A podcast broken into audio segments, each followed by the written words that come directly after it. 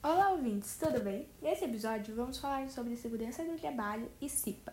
Se você não sabe ou tem interesse em saber mais, esse será o assunto de hoje. A programação de hoje vai ser a seguinte: primeiro vamos começar falando um pouco sobre esses dois assuntos, depois teremos a presença ilustre da doutora Mariana e Carol.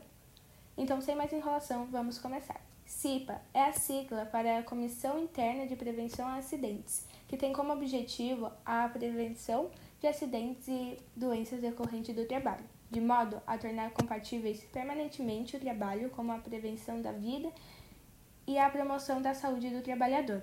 Agora vamos chamar a doutora Carol para explicar melhor. Bom dia, doutora Carol. Então, o que a senhora pode nos dizer sobre esse assunto?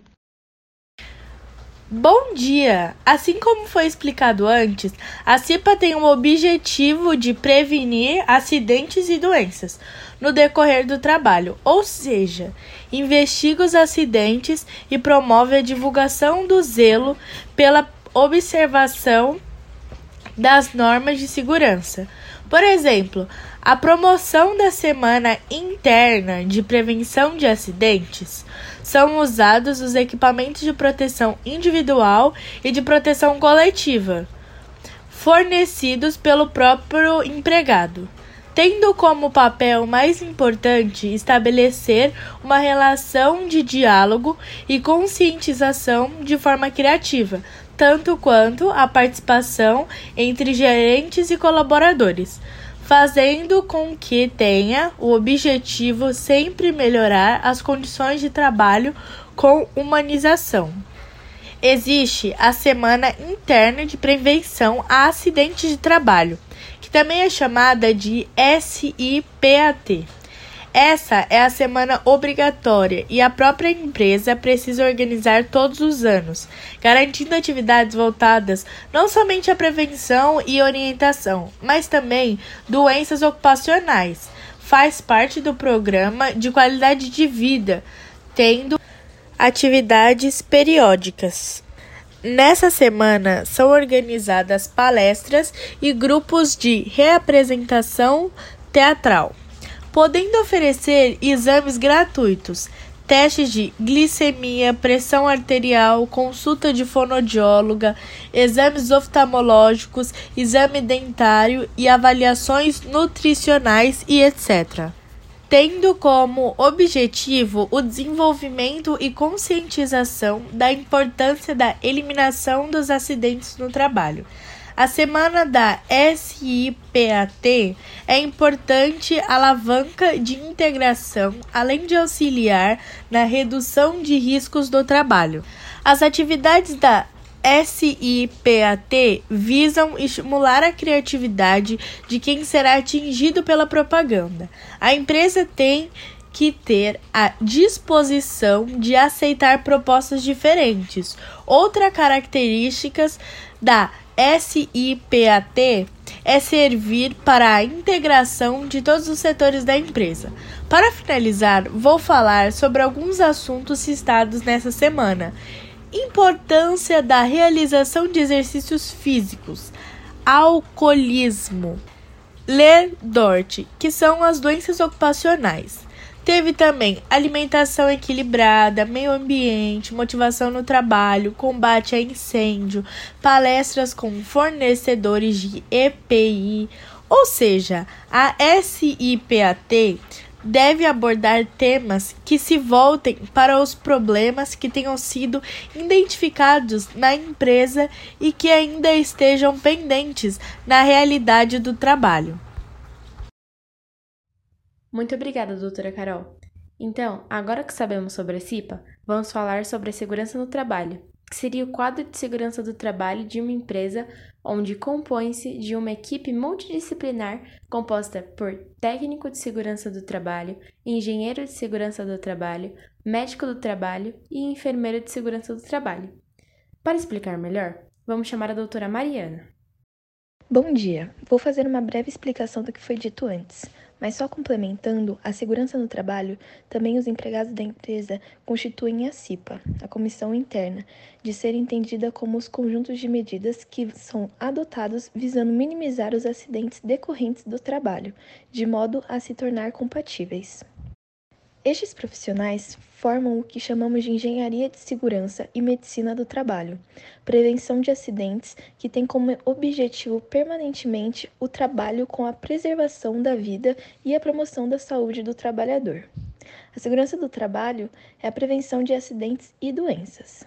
A segurança do trabalho é definida por normas e leis e estuda diversas disciplinas como introdução à segurança, higiene e medicina do trabalho, a prevenção e controle de riscos em máquinas e a comunicação e treinamento.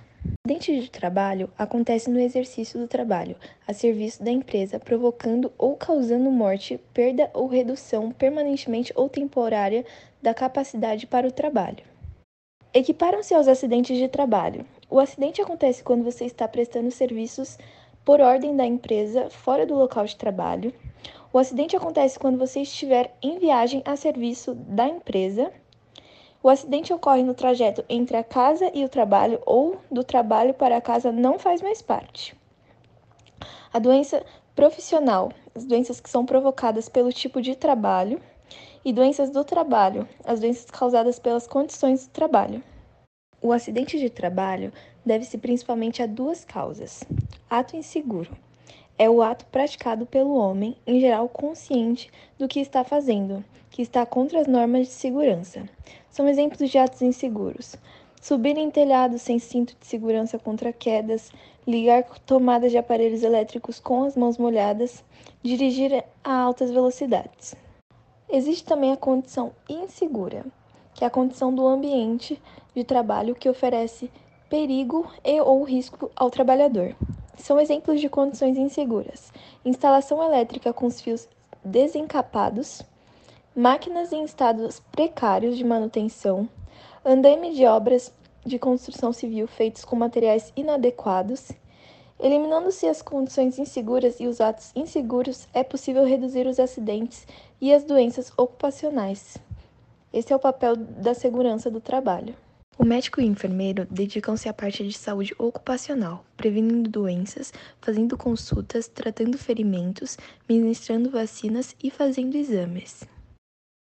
Já o engenheiro técnico de segurança atua em empresas organizando programas de prevenção de acidentes, orientando a CIPA, os trabalhadores quanto ao uso de equipamento de proteção individual, elaborando planos de prevenção de riscos ambientais, fazendo inspeção de segurança, laudos técnicos e ainda organizando e dando palestras e treinamento.